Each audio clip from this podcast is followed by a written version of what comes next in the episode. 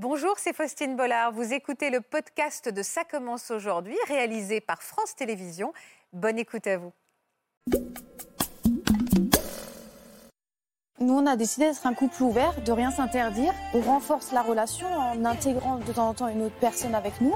On s'est mis en couple, on a voulu tester euh, le couple et je suis allé voir ailleurs sans lui dire. Et elle, de, de son côté, elle a fait pareil. On ne supporte pas la routine. On enfin, pour nous, si on est honnête avec nous-mêmes, on sent qu'on a ce petit truc, ce besoin de quand même euh, rencontrer d'autres personnes. Mais on, comme dit, on cherche ni à le cacher, ni à le Ouais. surexposer, mais on veut être juste aligné avec nous-mêmes. C'est quoi, vous, vos, vos- vos petits secrets pour euh, booster la libido d'une femme qui souffre d'endométriose? Mais déjà, il faut comprendre pourquoi ça fait mal, pourquoi on n'a pas de libido, qu'est-ce qui se passe avec l'endométriose. Ensuite, il faut érotiser un peu son corps, érotiser son quotidien, donc euh, tester différentes choses. hein. On dit souvent que la l'appétit vient en mangeant. Ouais. Ouais, ouais, mais il faut savoir ce qu'on a envie de manger.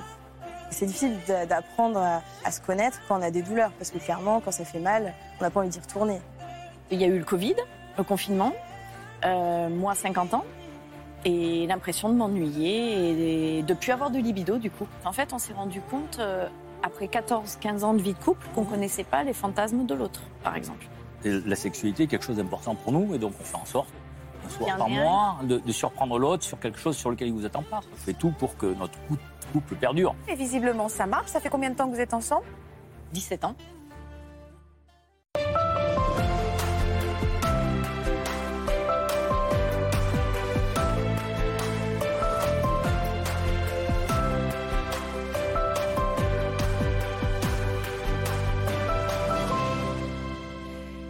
Bonjour à tous et merci de nous retrouver fidèles sur France 2 tous les après-midi dans Ça commence aujourd'hui. Notre semaine consacrée à la sexualité continue sur France 2 et pour ouvrir cette émission du jour, je vous propose de regarder les chiffres qui s'affichent derrière moi. 63% des femmes ont déjà fait l'amour sans en avoir envie contre 43% seulement des hommes.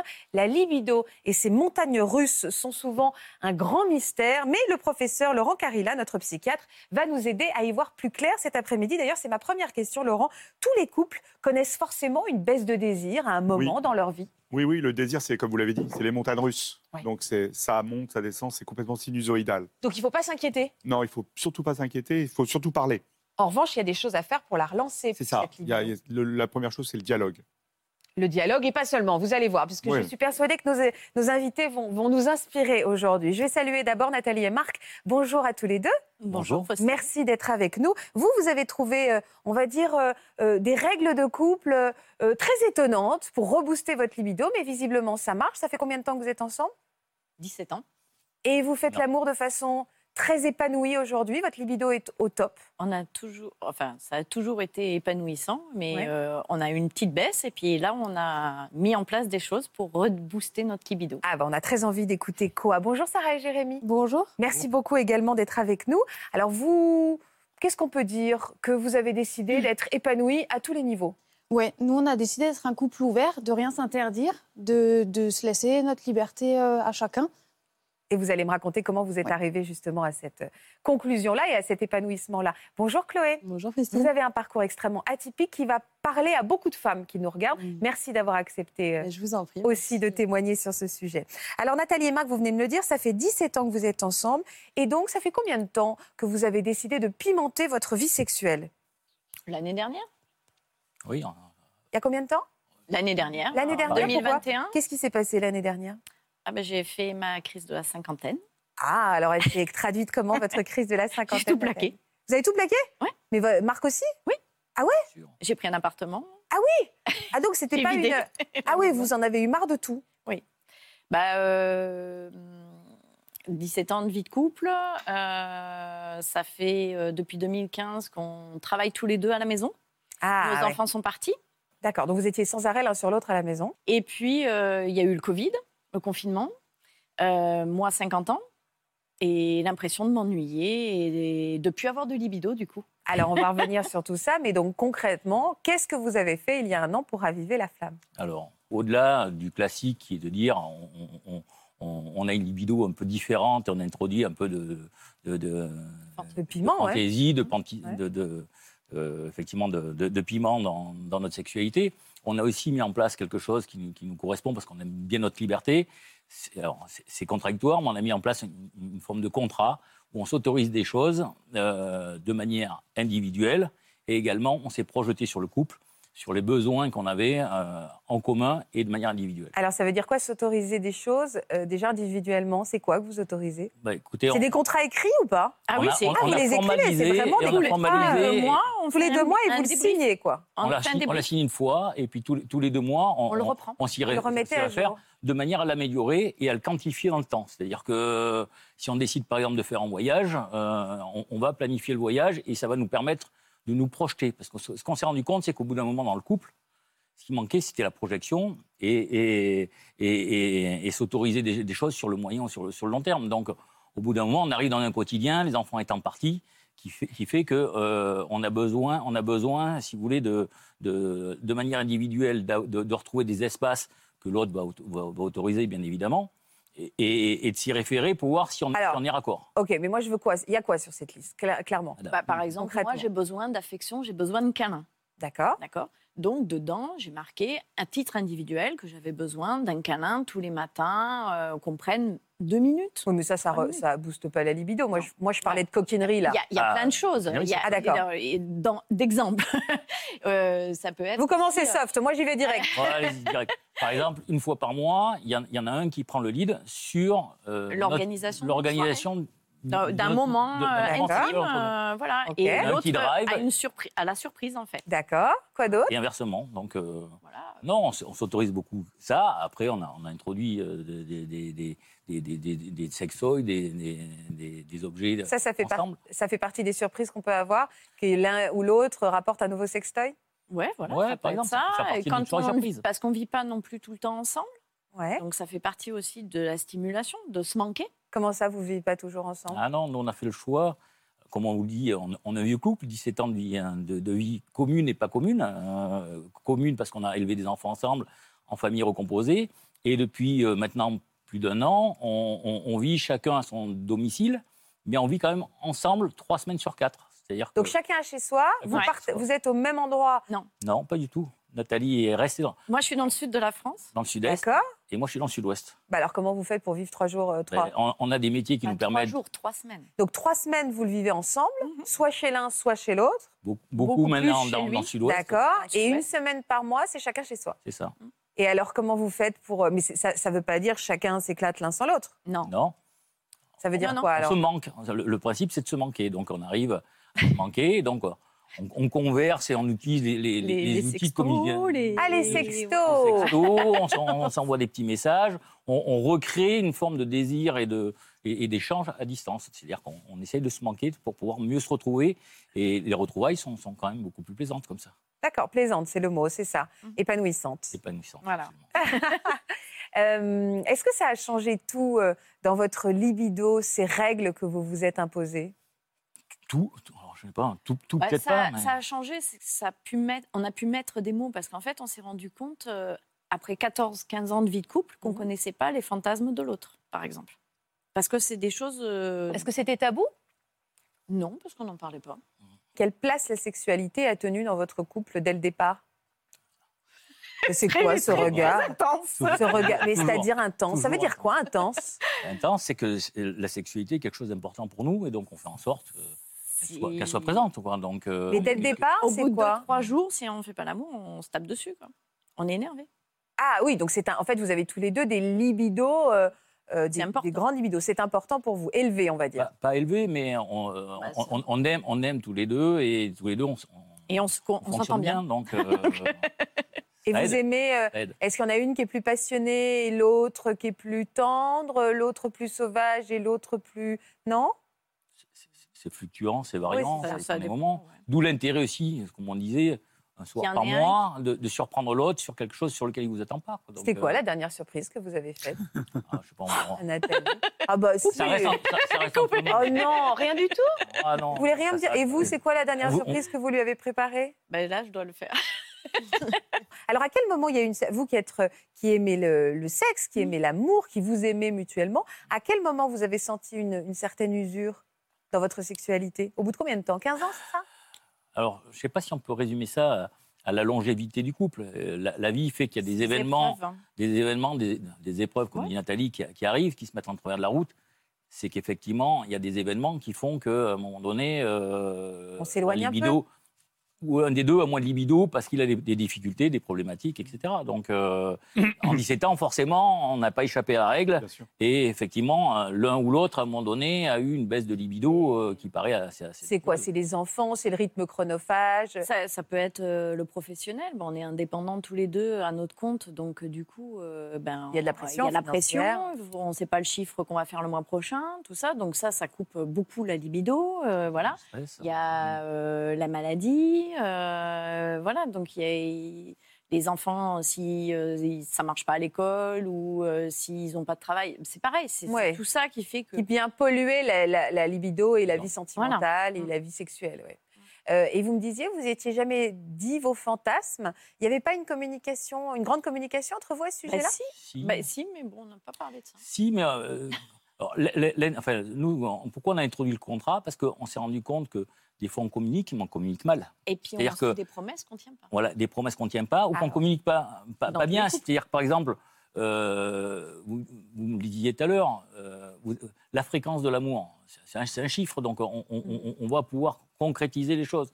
Euh, des fois, on dit j'ai envie, j'ai envie de plus de câlins, d'accord? Mais Nathalie a exprimé que tous les matins, quand on était ensemble, elle voulait qu'on passe du temps privilégié, ne serait-ce que des minutes, à se faire un câlin.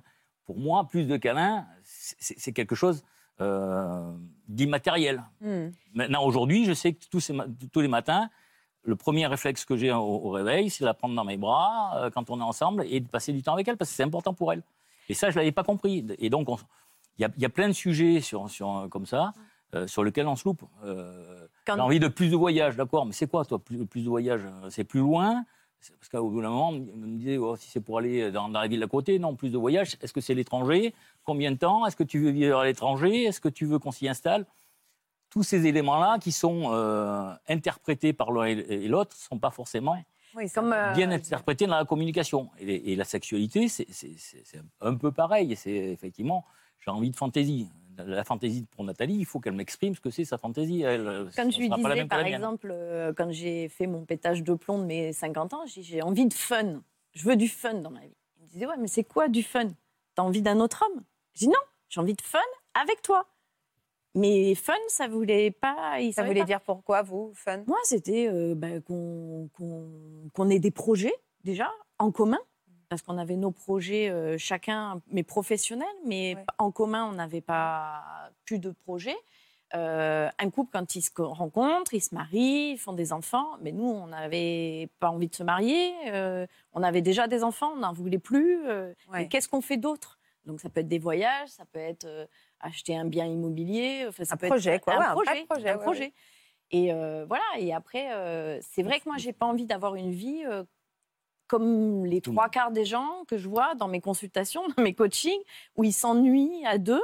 Euh, moi, j'aime bien qu'on bouge, qu'on fasse, euh, qu'on fasse des voyages, qu'on on peut travailler n'importe où, puisqu'on Ouais. travaille tous les deux sur Ça, c'est un Internet. privilège. ouais. Donc, on peut partir, euh, même ne serait-ce que à l'autre bout de la Terre. euh, si on a un décalage horaire qui est compatible, euh, on peut partir voyager. Quoi. Mais ce qui va sans dire va encore mieux en le disant. Et vous, vous avez décidé Voilà. non seulement de le formuler, mais de l'écrire, de remettre Pour pas vraiment de la l'oublier. de- communication. De, l'écrire et de le quantifier, y compris dans le temps. C'est-à-dire qu'on se donne, on se donne, sur certains aspects, on se donne, on se dit, ça, il faut qu'on le concré- concrétiser dans le trimestre ou le mois prochain. D'accord, oui, c'est pas pour mal. que ça reste pas des, des, Un objectif, c'est des objectifs. Voilà, Des- des concrets. objectifs. Des besoins personnels, individuels et collectifs. Et alors, puisque c'est la sexualité qui nous intéresse, est-ce que euh, la flamme a été ravivée à ce niveau-là? Oui, Oui, oui, en- le, le fait qu'on ait exprimé les, les choses Mhm. euh, permet effectivement de- de- d'explorer des, des- des- des terrains dif- différents, euh, voilà, et, Puis on et communiquer, communiquer différemment, parce que, je- comme dit Nathalie, on, s'autorise plus de, choses puisqu'on sait que euh, l'homme a tendance à vouloir proposer, mais des fois il est un peu inhibé parce que on sait que si c'est mal interprété, euh, ça peut prêter euh, à confusion et voire à res- à restriction. Après, si, effectivement Madame est demandeuse, effectivement, ça, permet d'e- d'explorer des- des chemins un peu différents et aller plus loin dans la démarche. Et souvent, madame n'ose pas demander parce qu'elle pense que monsieur doit savoir ce qu'elle. Vous connaissez Ouais. Oui, aussi. c'est ça, oui, bien sûr. oui. Est-ce que, euh, on parle des sextos depuis tout à l'heure, Ouais. est-ce que c'est quelque chose qui peut être euh, un outil pour raviver la flamme? C'est-à-dire, qu'est-ce qu'on peut conseiller à un couple Ça- comme ça, ça- qui ferait le même constat que, que Nathalie et Marc il y a un an en disant Ça on peut être- s'aime, on n'a pas envie de se séparer, mais bon, on s'ennuie Ça un peut peu. être un des outils. Hum. Ça peut être un, un, un- ouais. Ce serait quoi les autres alors? Bon, les- les cette idée de contractualisation, euh, mais déjà rien que morale, c'est une bonne idée, je trouve. Ouais. C'est une très très bonne idée. Ça, on l'utilise un peu en thérapie cognitive et comportementale, cette idée de contractualiser dans les problèmes de couple, les problèmes de désir de couple. Et au- aussi, on, on- on- il faut aller explorer d'autres contrées aussi euh, qui ne sont pas explorées habituellement. Par exemple, bah, par exemple, le point P, par exemple, le point P chez l'homme. euh, voilà, c'est toujours un sujet un peu tabou. Le point P, c'est au niveau de la prostate. Mmh. Donc c'est un sujet un peu tabou, etc. Et c'est vrai que quand on, parle avec des couples, on leur dit ouais, essayez d'aller vers d'autres contrées, euh, explorer des trucs un peu nouveaux, des trucs euh, que vous n'avez jamais fait finalement. Et ce, côté un peu pimenté euh, peut aider les gens. Après, là, on a parlé de point P, mais ça peut être autre chose. Le sexto, c'est bien. C'est un truc qui. Il y a même une espèce de- d'en- d'entretien avec les sextos, avec aussi euh, euh, les petites vidéos. euh, les vidéos, ouais, Un peu petites vidéos- érotique? un peu érotique, mais, mais vraiment très très mesuré, avec l'accord de l'un et de l'autre. Il y a plein de choses. hein. Et on perd pas son portable. Ouais, il faut surtout pas perdre son portable. Il faut faire attention au cloud aussi, Mm. que ça diffuse pas. euh, Ah, le partage familial de l'ordinateur Voilà. aussi, Ah, pour que ça- ça arrive pas sur les téléphones des, enfants. Des enfants. Ça risque d'être un peu compliqué. Sinon, il y a aussi, euh, pour la libido, il y a aussi, euh, maintenant, il y a toutes des, des choses comme. euh, euh, il y a des, des audios aussi qui existent euh, Ouais, pour euh, stimuler. Il y a les lectures pour les femmes. hein. Euh, nous, on est très dans l'imaginaire quand même. Donc, euh, Il y a des lectures érotiques? Lui, ça ne le touche pas spécialement. Mais moi, par exemple, quand euh, étaient sortis les 50 nuances degrés, par exemple, Ouais. euh, euh, voilà, c'était quelque chose qui m'avait bien plu et qui m'avait euh, des redonné un petit coup de fouet. C'est Ouais, le cas de le dire. C'est le cas de le dire pour 51 degrés. Est-ce qu'il y a des couples qui s'épanouissent sans, euh, sans relation sexuelle Il y en a, ça existe. Ouais. Ça existe, de côté euh, asexuel. Mais l'immense majorité, c'est quand même avec une sexualité. hein. La sexualité, c'est une courbe en cloche. Donc il y a les asexuels, il y a la sexualité standard, j'aime pas le mot normal, et euh, il y a les hypersexuels. hein, vous voyez, c'est des Ouais. extrêmes. Mais le gros du truc, c'est quand même la sexualité euh, standard et euh, Mm. un peu des hypersexuels. Est-ce que vous pensez que si vous n'aviez pas donné un coup de boost à cette libido et à cette, euh, vos relations intimes, vous auriez pu être amené à vous tromper Oui, Ah bah oui, oui, je pense, oui.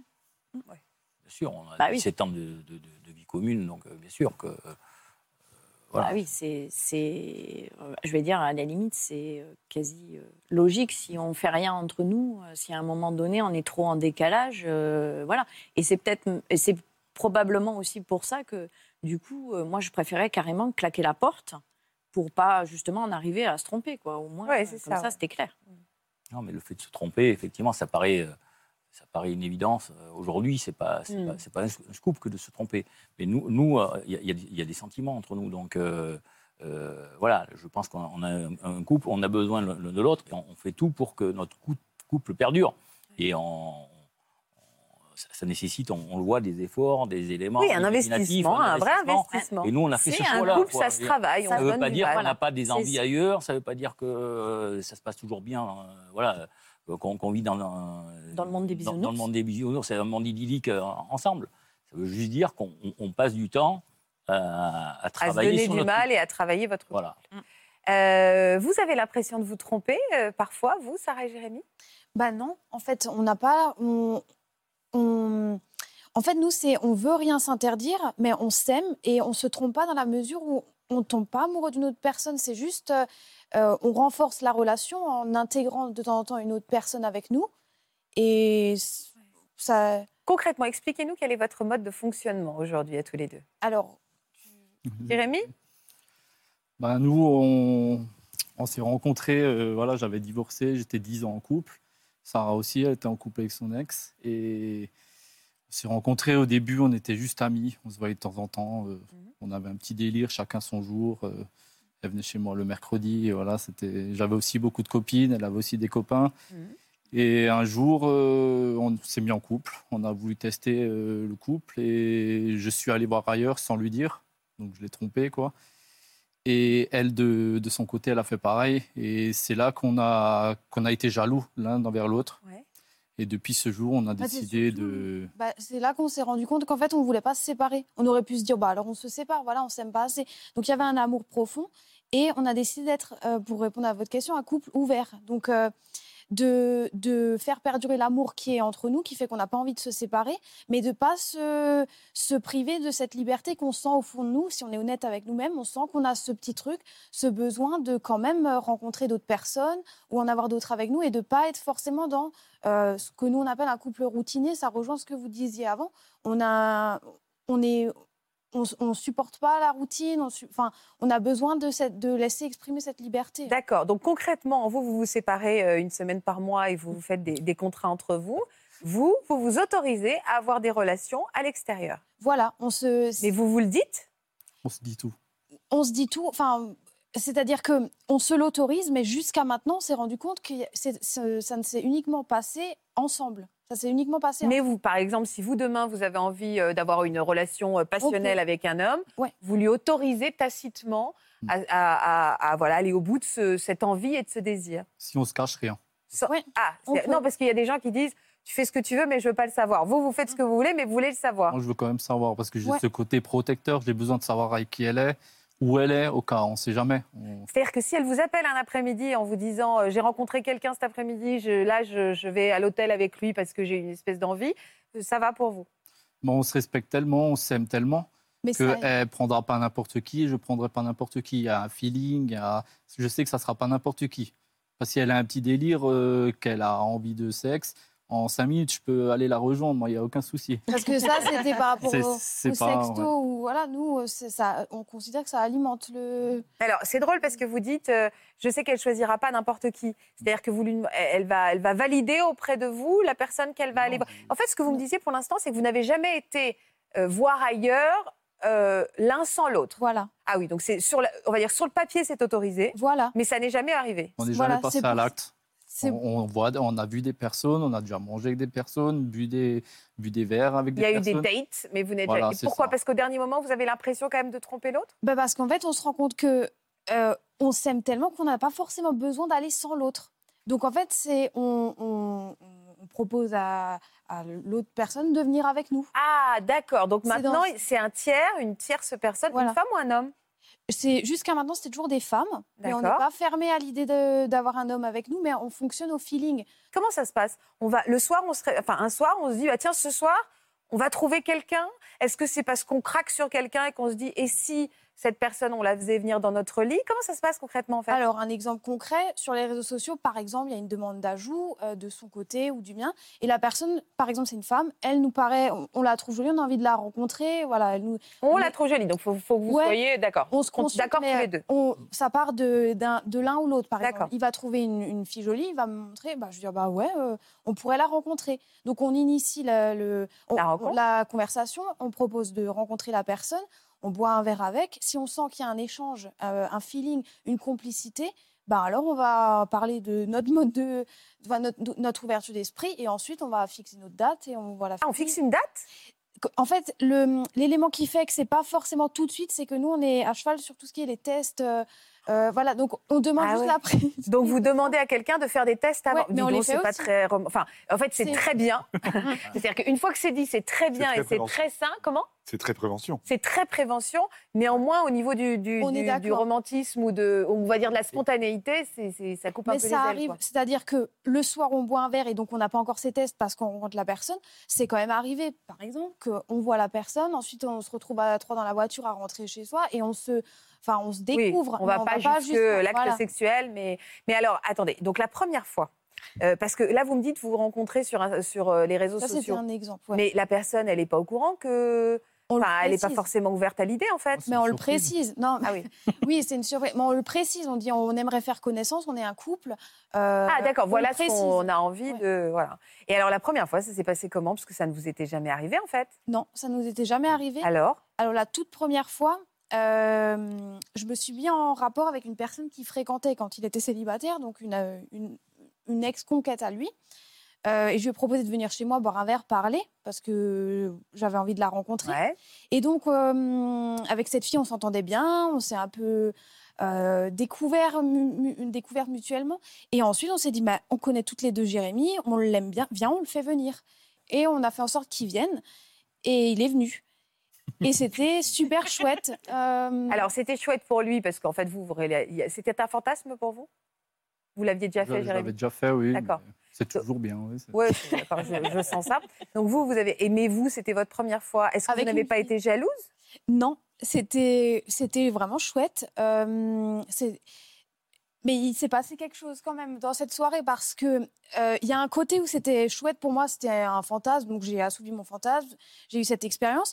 Mais il y a eu à un moment donné une sorte de gêne dans la mesure où c'était pas purement euh, sexuel, c'est-à-dire, enfin, euh, il y a eu un moment où Jérémy et moi on se rapprochait, mais de façon un peu plus tendre, alors que, enfin, tu Oui, ça a été la soirée où on a vu qu'on avait vraiment des sentiments forts l'un Ouais. envers l'autre. C'est-à-dire que c'est un moment où vous avez fait l'amour, où vous avez eu euh, une relation sexuelle avec une autre femme, que vous vous êtes rendu compte à quel point vous vous aimiez tous les deux. Ouais, parce qu'on était à trois et à la fin, enfin à la fin, je veux dire, il y a des moments où on se faisait des câlins. Et puis euh, même cette fille, elle disait, mais vous vous, aimez en fait, euh, parce que c'est censé être un plan à trois là. Enfin, il y a quelque chose, vous vous aimez. Et, et à la fin, c'est vrai que bon, elle, elle est allée se coucher. Enfin, on était tous dans le même lit, mais elle s'est endormie. Nous, on est allés sur le canapé et on continue à, à parler, à se faire des câlins. Et, et on s'est dit, mais tu crois pas qu'il y a quelque chose de plus fort en fait euh? Et c'est là qu'on s'est rendu Ah, compte. avait- d'accord, ok. Oui, avant, c'était pas sûr. Euh, c'est drôle d'avoir ce déclic à ce moment-là? Alors, c'est imprévisible. Hein. Oui, là, ça. C'est pas tous les coups, à mon avis. ouais. C'est peut-être il y a peut-être une décharge d'oxytocine entre les deux, quoi. Ouais. Peut-être.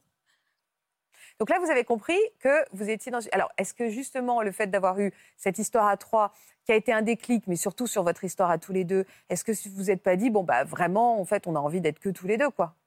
Pourquoi Euh, reproduire la situation, en fait? On s'est posé la question, mais en fait, non, c'est que ça a renforcé l'amour. Donc, on s'est dit, oui, on veut être tous les deux pour les choses importantes. Donc, nos projets, euh, vivre ensemble, les choses importantes, les sujets profonds, les, les, hum, les anecdotes qu'on a envie de se raconter, c'est ensemble à deux. Mais à côté, on, a, on en a beaucoup parlé, on est honnête avec nous-mêmes. Il y a un côté, on a envie d'être libre, de pas de, pas, de, pas de frustration. Mais en fait, vous sentir libre presque vous suffit. C'est-à-dire vous dire, je peux le faire, Oui, mais je ne le fais pas. oui, et c'est dans ce- C'est mon choix à moi de ne pas le faire, mais finalement, si je le faisais, c'est pas une interdiction. C'est exactement ça. Dans la mesure où on peut faire ce qu'on veut, on se rend compte qu'en fait, on n'a pas forcément envie de tout faire.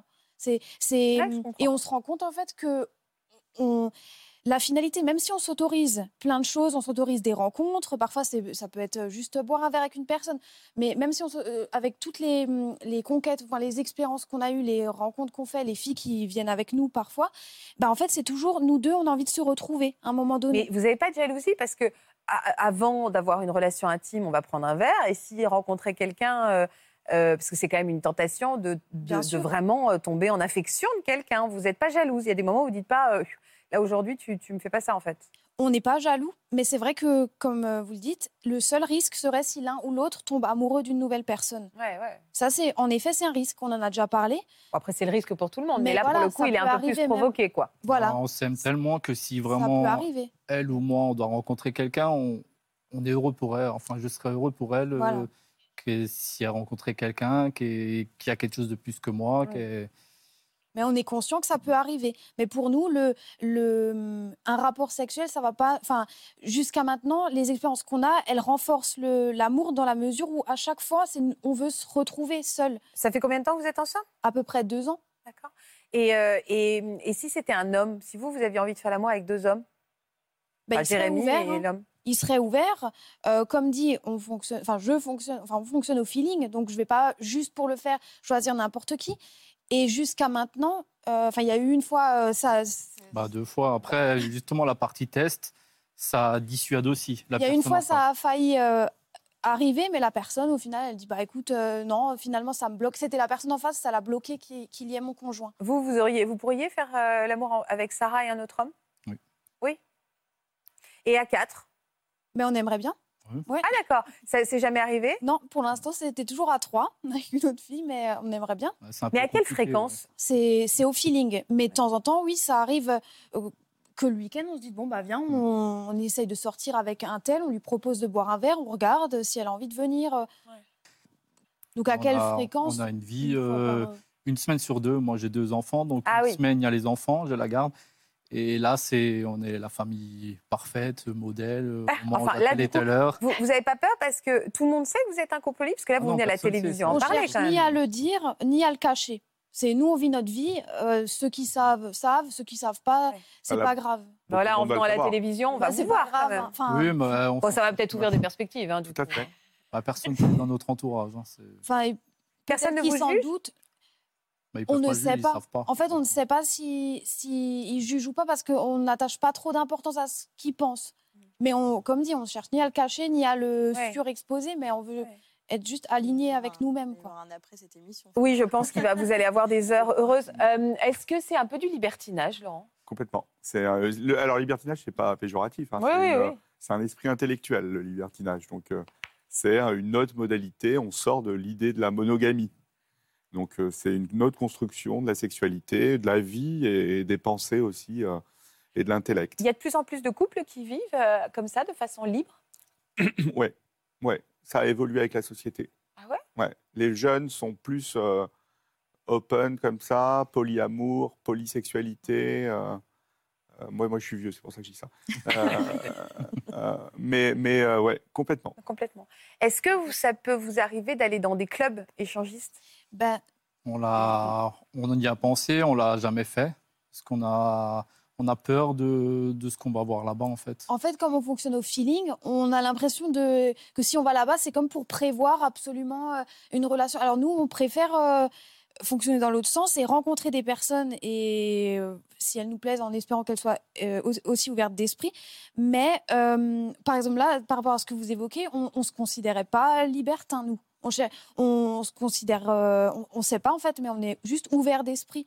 Ouais, mais c'est, Mais- une ouverture d'esprit. Ok, ouais. Voilà. Non, mais Ce qui est drôle, c'est de planifier en fait. Ouais. C'est ça que je trouvais un peu fou de dire euh, samedi prochain, elle vient à la maison et puis euh, on se demande pas si on aura envie ce jour-là et tout. Elle fait des tests. Elle vous envoie les tests, la jeune oui, femme? oui, on se les envoie tous les trois. Vous ouais. envoyez tous vos tests et Oui. puis après, euh, on se Et donne après, sait rendez-vous. que, euh, À partir du moment où on s'envoie le test, déjà, on sait qu'on est ouvert à l'idée tous les trois. Donc, déjà, c'est après, on est sûr qu'on se plaît. Et, euh, et on sait que, voilà, si maintenant elle vient boire un verre à la maison ou que tu prévois, enfin, qu'elle vient à la maison, bah, on sait que potentiellement, ça peut arriver. Mais ça ne veut non plus pas dire que ça doit arriver.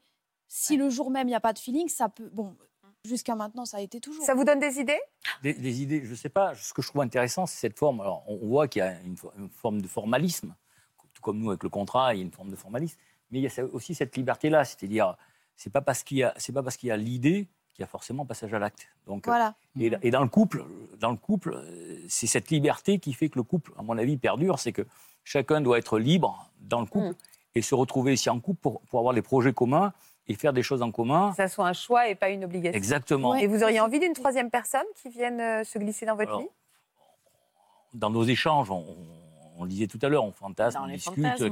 mais- Pour l'instant, ça reste, ça reste, Ça reste de la théorie. Ça reste de la théorie chez nous, mais euh, voilà, c'est des choses qu'on évoque. Donc, euh, mais ça reste, ça, ça reste beaucoup de la théorie. quoi. Vous avez l'air d'avoir un peu plus envie quand même. Moi, Ouais. pas forcément. Taquine, hein. Non, je, je- je- Je sentais Nathalie un peu plus fermée. Non, mais on, non, ça, c'est- on est, un- alors, je me tais, je laisse on est parler un madame. peu euh, autant dans l'idée, euh, oui, et dans la pratique. euh, Vous êtes jalouse? euh, Ouais, moi, je, et je pense que Marc est aussi un peu jaloux. Enfin, je suis pas. Oui, oui, non, mais, euh, mais alors je Voilà. ne pousse pas à ça, mais- je, m'interroge. Voilà. Ce Après, sont vos entre, limites à vous. Entre, J'avoue. euh, entre se le susurrer à l'oreille quand on fait l'amour et le faire en vrai, euh, il y a un cap, quoi. Enfin, Alors, euh, excusez, je suis hyper concrète. Comment on susurre à l'oreille le fait qu'il y ait une troisième Ah, personne potentielle? C'est un scénario. Pardon? C'est du scénario. Voilà, c'est Voilà. Ah, scénario, d'accord. voilà. Comment vous savez, vous? Je voulais dire, on peut expliquer si vous voulez, parce que nous, on a un autre, pro- enfin, un autre problème. Un autre exemple, c'est que euh, par rapport à ce que vous disiez, enfin, euh, nous, parfois, on s'imagine une personne qu'on aimerait bien avoir avec nous, on se l'imagine euh, avant qu'elle le soit réellement. Donc, on se. C'est Voilà. co- euh, ne peut pas concrètement. avoir, eh ben, un soir, elle va se transformer Genre en une actrice, quoi. Voilà. Ouais. Bon, Ah ouais. ça va pas jusqu'au déguisement, mais c'est-à-dire que je lui dis, maintenant, t'imagines que je suis elle. Et, euh, ou Non, mais dites-moi qui, quoi. non, on va, on va pas dire les prénoms, mais des filles. euh, des Non, non, mais pas quelqu'un de, de, de Non, connu. des ou une... Ah j'allais dire, ça pouvait être une Non, comédienne non. américaine Ah, ou un non, truc ça comme ça. peut C'est pour ça que je voulais savoir. maman- Justement, une maman de l'école, maman de pourquoi pas l'école. Il y en a qui sont très jolies, enfin, et, mais même le pense- papa. hein. Nous, il y a un Je pense que quand vous allez aller à l'école, Oui, je suis en train de me dire, demain matin, si vous allez déposer les enfants, ils vont vous regarder genre. Je Non, pense que mais ça on va a être... repéré un couple, c'est vrai, et on se le dit. au Ah, vous avez repéré un couple que vous Oui, aimez oui. bien Et moi, je lui dis, elle est vraiment beau, euh, euh, vraiment jolie, elle. Enfin, tu veux pas essayer d'initier la conversation Et après, voilà, on, on verra. Elle Là, va être sympa, la réunion parents. Ouais. Parents d'élèves. Ouais, parents d'élèves. Ah oui, donc là, vous pouvez imaginer dans vos Voilà. scénarios euh, qu'il y a cette personne. Voilà. Et vous, vous n'avez jamais été jalouse? C'est-à-dire que dans, un, dans une relation à trois, si vous voyez votre homme euh, euh, faire l'amour, euh, enfin là, je ne sais pas si c'est vraiment faire l'amour, mais Si. avoir une relation sexuelle avec une autre femme, il n'y a pas des moments où vous sortez un peu de votre corps en disant, en fait, euh, là, ça ne me plaît pas, je n'ai pas envie. Ça fait l'effet inverse, ça me stimule Ouais. dans la mesure où c'est sexuel. Enfin, c'est. Je pense que je pourrais être jalouse. Par contre, si, enfin, si maintenant on venait l'un ou l'autre à tomber amoureux d'une autre personne, Vous ne sentez pas en rivalité avec cette femme Vous n'êtes pas en comparaison de votre corps en disant j'espère qu'il ne va pas préférer son corps au mien, j'espère qu'elle ne va pas euh, lui faire avoir un orgasme euh, incroyable alors que moi visiblement un peu moins. Vous n'êtes pas dans la rivalité? Bah, j'espère qu'elle lui fait avoir un orgasme. Mais c'est-à-dire que je fais en sorte d'avoir suffisamment confiance en moi pour Oui, c'est pas ça. avoir à me comparer à d'autres Ouais. Ça personnes. c'est intéressant. Pour Hyper vivre de cette manière, il faut avoir une confiance en l'autre évidemment et en confiance en soi La énorme. confiance Oui. absolue. On Et je pense qu'il y a des couples qui, qui peut-être euh, qui auraient cette ouverture d'esprit ou au moins un des deux aurait envie. Malheureusement, si l'autre en face n'a pas suffisamment, a pas suffisamment confiance en lui, ça peut bloquer. Et donc les gens, ils essayent de, se, enfin ils sont dans la retenue.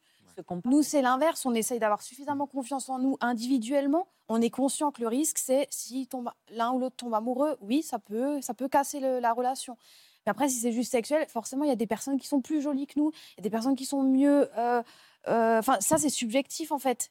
Bien sûr, il y a des filles euh, avec qui on est, bah, elles sont très, très bien foutues. Bah, Peut-être que je suis pas pareil. Enfin, c'est Hmm. c'est la vie, quoi. Enfin, Ouais, Il ne faut pas, faut pas être jaloux quand même, en effet. Et il faut j'entends avoir une estime de soi très forte. Oui, c'est ça. Oui, c'est ça. Il faut avoir euh, une belle estime de soi.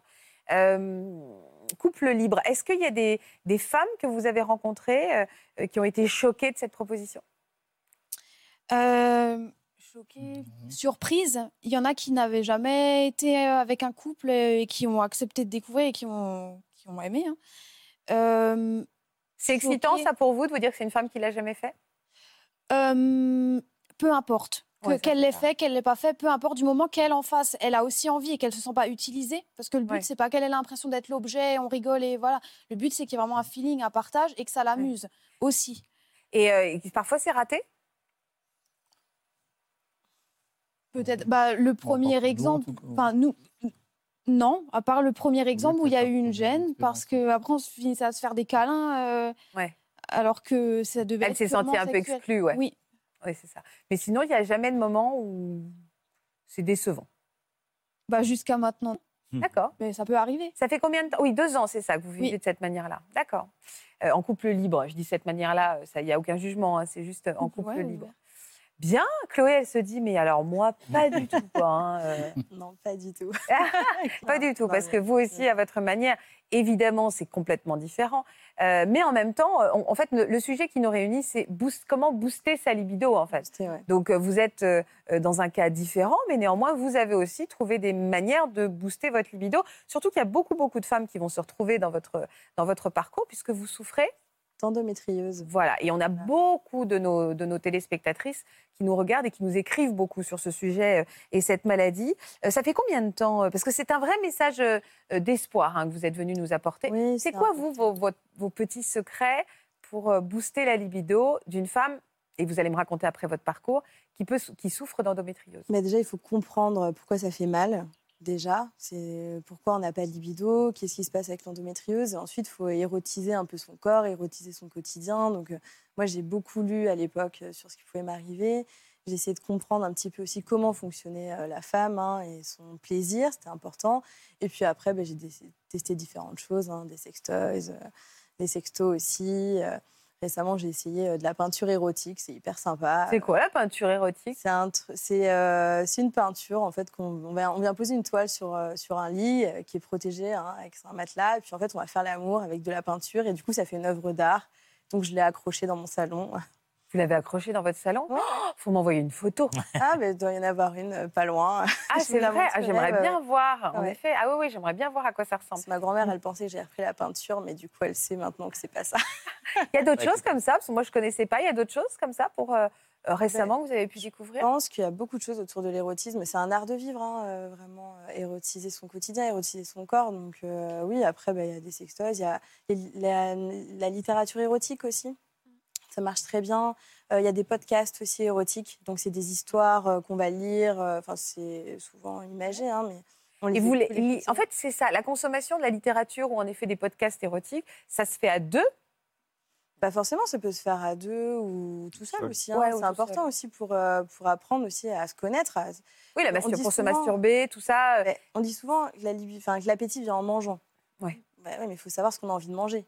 Ouais. Je veux dire, si on si, si on- enfin, si on n'a jamais mangé de chocolat, on ne sait pas qu'on a envie du chocolat. Donc c'est important, je pense, de définir ses besoins, euh, qui on est vraiment au fond, pour pouvoir euh, se trouver. Donc euh, il faut essayer des choses. Il y a aussi, alors moi je suis pas, j'ai découvert parce que moi je suis, j'accompagne des femmes atteintes d'endométriose dans, leur- dans leur sexualité. Il y a aussi des femmes qui ont besoin de support visuel et donc il y a un nouveau mouvement qui est sorti, ce qu'on appelle les pornos féministes. c'est quoi? C'est vraiment des films euh, érotiques et pornographiques tournés autour euh, du désir féminin et Ouais. du plaisir féminin. C'est-à-dire que la femme, plutôt, d'être, plutôt que d'être utilisée, entre guillemets, elle va vraiment être- être mise au centre, être mise au centre du film, pardon. Et donc, tout va tourner autour de son plaisir.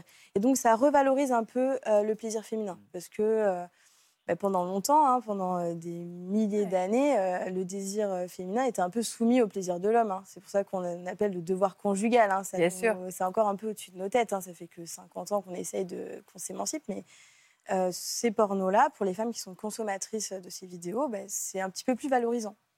Il y a plein de petites choses. Et vous avez toujours été. Vous connaissiez pas hein, la pornographie féministe? Ah, vous connaissez? Enfin, je, je sais que ça existe, je n'ai pas regardé. Moi, je suis un peu masculine quand même le truc. Vous avez toujours été. euh, euh, vous êtes toujours connue de cette manière ou vous avez eu une période, vous, avec votre sexualité qui était plus compliquée? Oula, ben moi j'ai une période très compliquée. Moi j'ai toujours eu des douleurs euh, pendant mes rapports. Ouais. Donc, euh, dès Dû à mon premier l'endométriose, rapport, ouais. dû à l'endométriose, mais sauf que je ne savais pas à quoi c'était dû. hein. Ah, oui, bien sûr. Quand j'entendais mes copines en parler, je me disais c'est bizarre, ça se passe pas du tout comme ça pour moi. Qu'est-ce qui m'arrive? Et puis j'ai compris beaucoup plus tard. euh, Enfin, j'ai été réglée vers l'âge de 10 ans, j'ai eu mon premier rapport vers l'âge de 15 ans, et euh, on a découvert mon endométriose à l'âge de 22 ans. Hmm. C'est comme si j'avais appris à marcher euh, avec un plâtre, quoi. C'est difficile d'a- d'apprendre à, à se connaître quand on a des douleurs, parce que clairement, quand ça fait mal, on n'a pas envie d'y retourner. Ouais, les douleurs étaient systématiques? Systématique, euh, que dans certaines positions au départ, mais je pense que comme toute personne à l'entrée de la sexualité, on a une sexualité très pénétrante au début, donc Ouais. j'avais mal à chaque fois. J'avais mal aussi beaucoup après, et j'avais aussi des saignements. Donc Ah ouais, tout un pas truc. envie. euh, Pas d'orgasme? Euh, franchement, au début, je m'étais dit oui, si j'en ai. Puis après, quand j'ai découvert, je me suis dit ah ouais, non, ça devait pas être trop ça. non. j'étais pas loin, mais j'avais tellement mal et tellement peur d'avoir mal aussi que j'étais forcément très crispée. Et euh, ça a duré longtemps, ça. hein. C'était assez compliqué, mais mais comme je me disais non, et j'étais très amoureuse. euh, de mon conjoint, j'avais vraiment envie de lui, mais dès que, dès que ça venait, je me disais, ah non, ça va faire mal. Ouais, c'est ça. Et après, à la fin, c'était pire en pire de tout. Donc, donc forcément, il n'y a plus, plus de désir à la fin. Ben, ouais, plus de désir, enfin moins de désir. En plus, après, quand j'ai été diagnostiquée, j'ai été beaucoup opérée. J'ai eu une stomie, c'est une poche de décharge. Euh, pour, euh, donc ça, euh, franchement, ben, on n'a pas trop envie de faire l'amour hein, quand on a une, une stomie. Ah ouais, ouais, ouais. Ouais, c'était vraiment très lourd. Et même lui, hein, je pense qu'il n'avait pas très envie. hein, il me voyait souffrir, donc euh, c'était pas du tout à l'ordre du jour.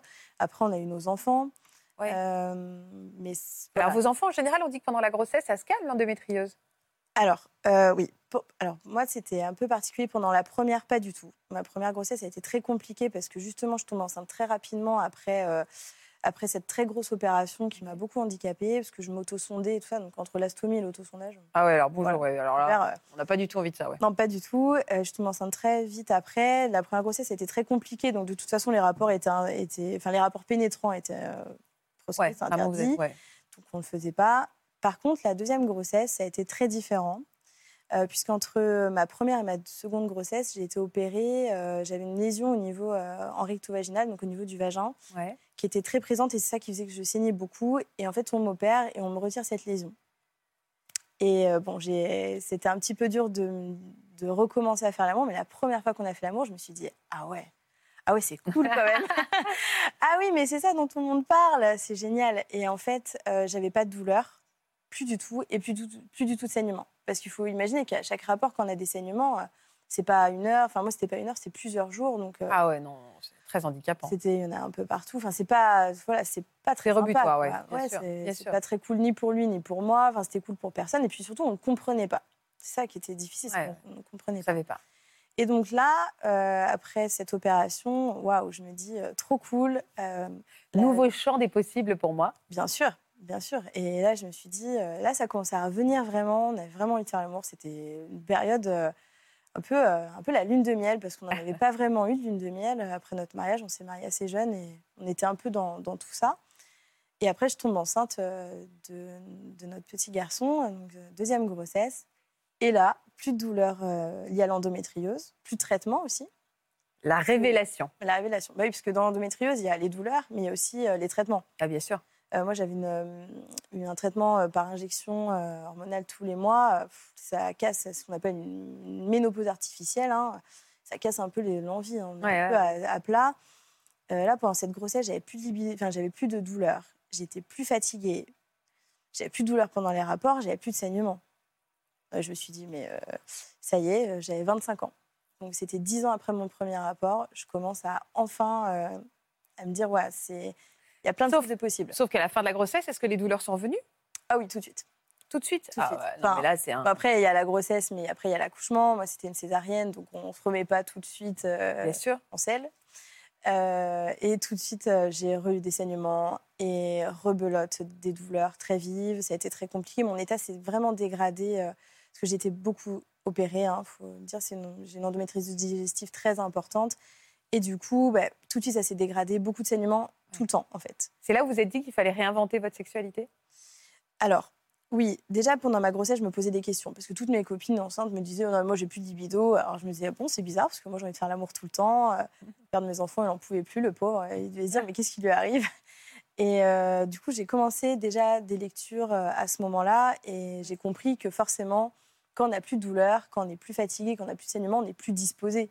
Bah évidemment. Évidemment. Et puis, et puis la période de hormonal. grossesse, C'est hormonal aussi. c'est hormonal. Mais il- il- euh, souvent, j'entends qu'il y a des femmes que ça, à qui ça, enfin, que ça booste totalement la libido, et d'autres, ça les éteint complètement. C'est la loterie. C'est des variations euh, interindividuelles d'hor- d'hormones et aussi euh, dans le cerveau aussi. Euh, Comment ça dans le cerveau? Bah, le cerveau, tout ce qui est ocytocine, dopamine, sérotonine, etc.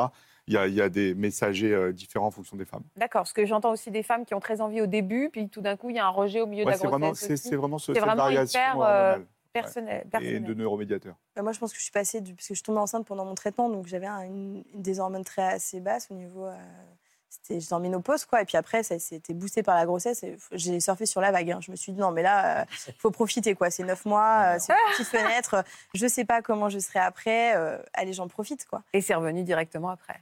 Oui, mais j'avais quand même envie. J'avais quand même connu cet état-là. Et j'avais Oui. quand même encore envie. Bah, c'est ça, euh, vous êtes voilà. imprégné du plaisir euh, de la sexualité, et là, vous avez dit, ah non, non, non, je ne vais pas passer à côté de ça, quoi. C'est ça.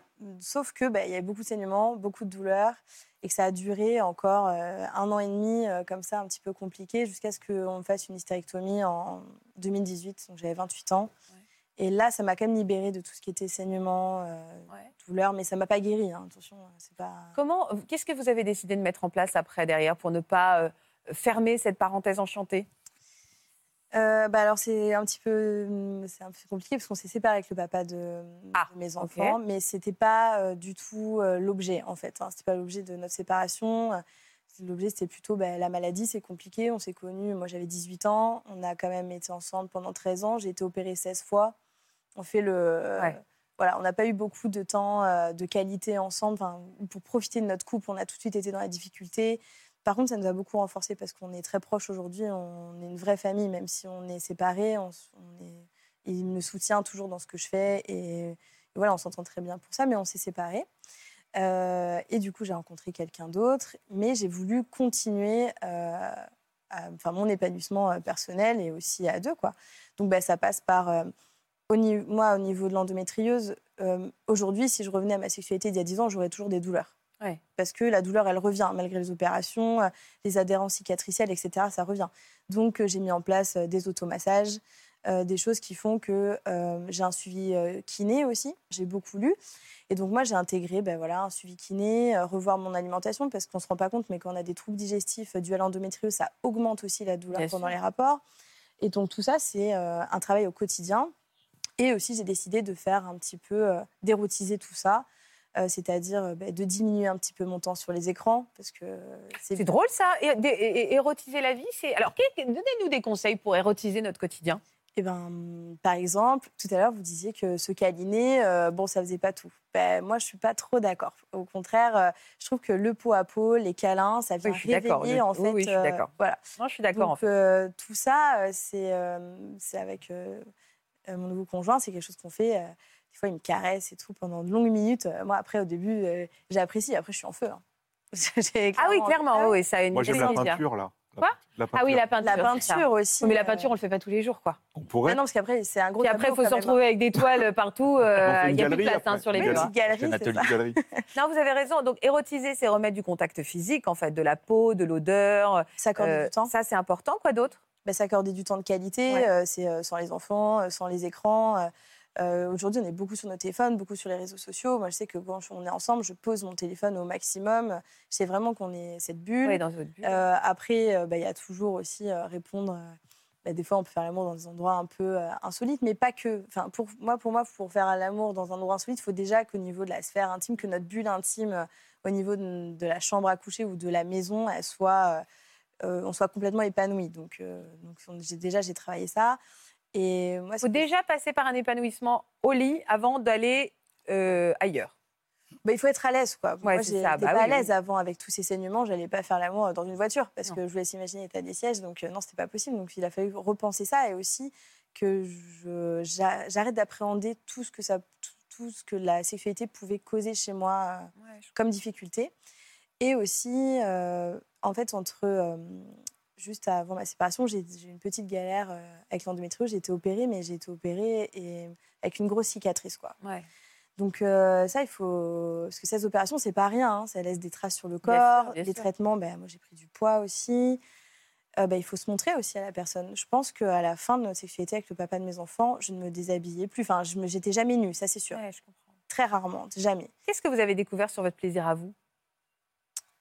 Bah, j'ai découvert plein de choses. Que bah, déjà, faire l'amour nu, ça change beaucoup de choses. hein. Au niveau de la connexion corporelle, de la, de la connexion à l'autre, c'est quand il me prend dans ses bras, moi, je, sais que tous mes sens sont en éveil. Et ça, ça se travaille, en fait. Euh, ça se travaille par euh, des caresses. Donc, j'ai accepté déjà qu'il commence à me caresser. Parce qu'avant, euh, moi, je voulais plus qu'on me touche. hein. J'en ai tellement marre je voulais plus qu'on me Ouais, touche. je comprends, ouais. Donc, c'est passé aussi par lui, mais aussi par moi-même. C'est-à-dire euh, passer plus de temps, bah, par exemple, sous la douche, à apprécier aussi les choses euh, qui pouvaient se passer Oui, au de votre mon corps. rapport à votre propre Voilà. corps, en C'est fait. ça, mon rapport. Avant mon même propre corps. la- la- le, le corps à deux. Se regarder nu.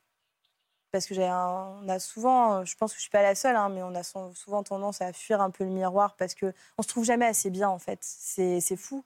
Euh, je pense qu'encore plus aujourd'hui, on est beaucoup sur les réseaux sociaux, on a une image qui, de nous-mêmes en permanence, beaucoup avec les visios, etc. Euh, je pense qu'il faut, euh, faut aussi apprécier euh, qui on est. Moi, je, il y a, il y a 10 ans, je pense que j'étais mieux faite euh, physiquement parce que j'avais 10 ans de moins aussi. Hein. Bah, je supportais pas mon corps. Aujourd'hui, euh, je suis beaucoup plus indulgente et ça me permet aussi d'être beaucoup plus épanouie dans ma sexualité. Quand je fais l'amour, je me dis pas est-ce qu'il voit ma cellulite? Ce que je pouvais me demander il y a, il y a 10 ans, par exemple. Ouais, je comprends. Et ça, de se détacher complètement de, de l'image, euh, enfin de, ce- de, ce- de cette image qu'on a de soi. euh, C'est vrai que, en fait, euh, vous parliez des visios. On a fait une émission récemment sur le body positive et Body qui, était, voilà, qui, ouais. était, qui était essentiel. Mais en effet, le fait d'être sur les réseaux et d'avoir cette image de la perfection féminine et masculine en permanence participe à complexer les femmes et certainement a des conséquences sur nos vies sexuelles à tous. Alors, c'est vrai que cette vision euh, complètement fausse euh, et biaisée de ce qu'il y a sur les réseaux sociaux, des images de corps, euh, tout trafiqué avec des images, avec des logiciels, avec, euh, avec des filtres, etc. C'est vrai que ça biaise les choses. Ça touche beaucoup, beaucoup les jeunes quand même. hein. Mm. Euh, eux, eux, ils ont une vision bi- biaisée de, de, de, de- de l'image de la femme ou de l'image de l'homme d'ailleurs aussi. Et quand on voit des femmes parfaites sur, euh, sur Instagram euh, avant de se coucher, après on se dit pas. oui, bon, bah alors moi, Non, non, à côté, c'est une pas. Catastrophe. Et pas. dans- pas, ouais. dans l'idée du body positif, c'est euh, euh, le côté, euh, euh, enfin une des techniques comportementales qu'on utilise dans le body positif pour, pour euh, re- rebooster les gens, c'est euh, la station devant le miroir, en focalisant sur son corps, sur certaines zones de son corps, et en laissant de côté euh, certaines zones qui ne plaisent pas, et tout doucement se réhabituer à ces zones qui ne plaisent pas. Par exemple, la cellulite, c'est sexy. On, on- on apprend à... J'adore cette phrase. On, on apprend, Ah, voilà, on apprend à dire euh, la cellulite, c'est sexy, et à se à dire, bah ouais, c'est super, je, suis- je suis bien avec ça. Et puis avec les cicatrices, c'est un petit peu pareil. Euh, moi, je me suis retrouvée avec une cicatrice, une laparotomie euh, verticale. Donc, euh, mais je l'ai prévenue quand même parce que euh, je lui ai dit voilà, moi j'ai cette cicatrice euh, parce qu'il faut prévenir parce qu'on ne sait pas euh, comment la personne en face peut réagir. Ça peut faire aussi, un- ça, ça fait appel à la sensibilité de chacun. Donc, euh, je voulais prévenir et en fait non, il m'a tout de suite mis très à l'aise avec ça et ça a été tout en tout en bienveillance. Mais il faut se réapproprier ce corps qui change avec la maladie, avec les grossesses, tout ça. Et alors, est-ce que vous avez fini par atteindre l'orgasme, l'orgasme digne de ce nom? Ah bah oui. Mais euh, euh, du coup, avant ma seconde euh, grossesse, ça a été assez... euh, avait- avec des sextoys Non, non, avec le papa Non, de mes d'accord. enfants. Ouais. Ouais. Mais c'est vrai, je pense que j'étais vraiment pas loin avant et que toute cette douleur faisait que ben, j'arrivais pas à me laisser suffisamment aller pour que ça se passe. J'étais complètement crispée, je le sentais hein, dans mon corps que c'était très compliqué. Et, dès que- et la première fois où il n'y a pas eu de douleur, je me suis dit, mais euh, on est quel jour que je le marque sur le calendrier? Et euh, ça c'est. Après, j'ai plutôt travaillé aussi autour de l'orgasme par rapport au, euh, à mes douleurs. Je me suis rendu compte aussi qu'on pouvait s'en servir de manière thérapeutique parce que ça, quand j'ai des petites douleurs d'endométriose qui peuvent arriver, euh, je ne dis pas euh, une douleur où je serais couchée euh, chez moi, pas pouvoir bouger, mais je m'en sers aussi pour amener du positif euh, autour de, de la maladie qui a tendance à, je pense, qu'il y a, qui a tendance à créer des, des dissociations parfois entre la- le corps et, et l'esprit, quoi. Voilà. L'orgasme, c'est antalgique. voilà. C'est un super antalgique. Ah, moi, quand j'ai mal à la tête, je dis à Marc, j'ai mal à la tête, on fait l'amour. Ah oui, alors qu'en général, c'est j'ai fait la. j'ai- j'ai- Enfin, en Mal à la général, tête, on on entend fait pas. plutôt j'ai mal à la tête, on fait J'ai pas. pas envie, ouais. Ah d'accord, c'est bon à savoir. Il n'y a pas d'aspirine à la maison. Ça marche très bien parce que euh, moi j'ai des atteintes neurologiques au niveau de l'endométriose, donc euh, ça, ça peut faire des, ce qu'on appelle des névralgies, des névralgies pelviennes, donc c'est de la douleur qui est transmise par les nerfs pelviens, mais c'est les mêmes nerfs qui nous offrent le plaisir finalement. Mm. Donc si on modifie un peu le, le message, ça fonctionne. Donc moi je me sers de l'orgasme de manière thérapeutique, soit avec euh, mon nouveau compagnon, soit toute seule. hein. Il y, a, il y a plein de, de technologies hyper sympathiques euh, qui, sont, qui ont été mises en ligne euh, ces dernières années. Ah bah le fameux, le fameux Le dont fameux. tout le monde parle. voilà. Faut pas qu'on prononce le nom parce que Ah c'est oui. Une marque, technologie mais- à air pulsé. Et ça marche très bien. D'accord. C'est en quelques secondes, quelques de- minutes. De cunilingus, d'une certaine façon. Ouais, alors si euh, il fait ça, il... Pour des gens très doués. C'est ça. c'est ça. On va terminer sur ces perspectives heureuses. C'est très bien. Voilà. Merci beaucoup en tout cas d'avoir été avec nous. Merci de nous avoir expliqué vos parcours de vie et puis de nous avoir donné quelques conseils au passage. Je suis persuadée que nos- les femmes qui nous ont regardés, et les hommes d'ailleurs surtout, Ah oui. y ont été très sensibles. Câlinons-nous. Moi, c'est ce que je retiens aussi. hein. C'est important. Merci Laurent. Merci, Faustine. Merci à tous pour votre fidélité. Restez sur France 2. On se retrouve dans un instant et puis demain à 14h pour un nouvel inédit. Caressons-nous. On peut terminer comme ça, on a le droit. Je vous embrasse. Vous aussi venez témoigner dans Ça commence aujourd'hui. Vous avez découvert qu'il était infidèle ou mené une double vie au moment des fêtes de fin d'année. C'est le soir de Noël que vous avez eu la confirmation de vos doutes. Il vous trompait avec une autre. Pour une autre émission, vous avez retrouvé un être cher au moment des fêtes de fin d'année.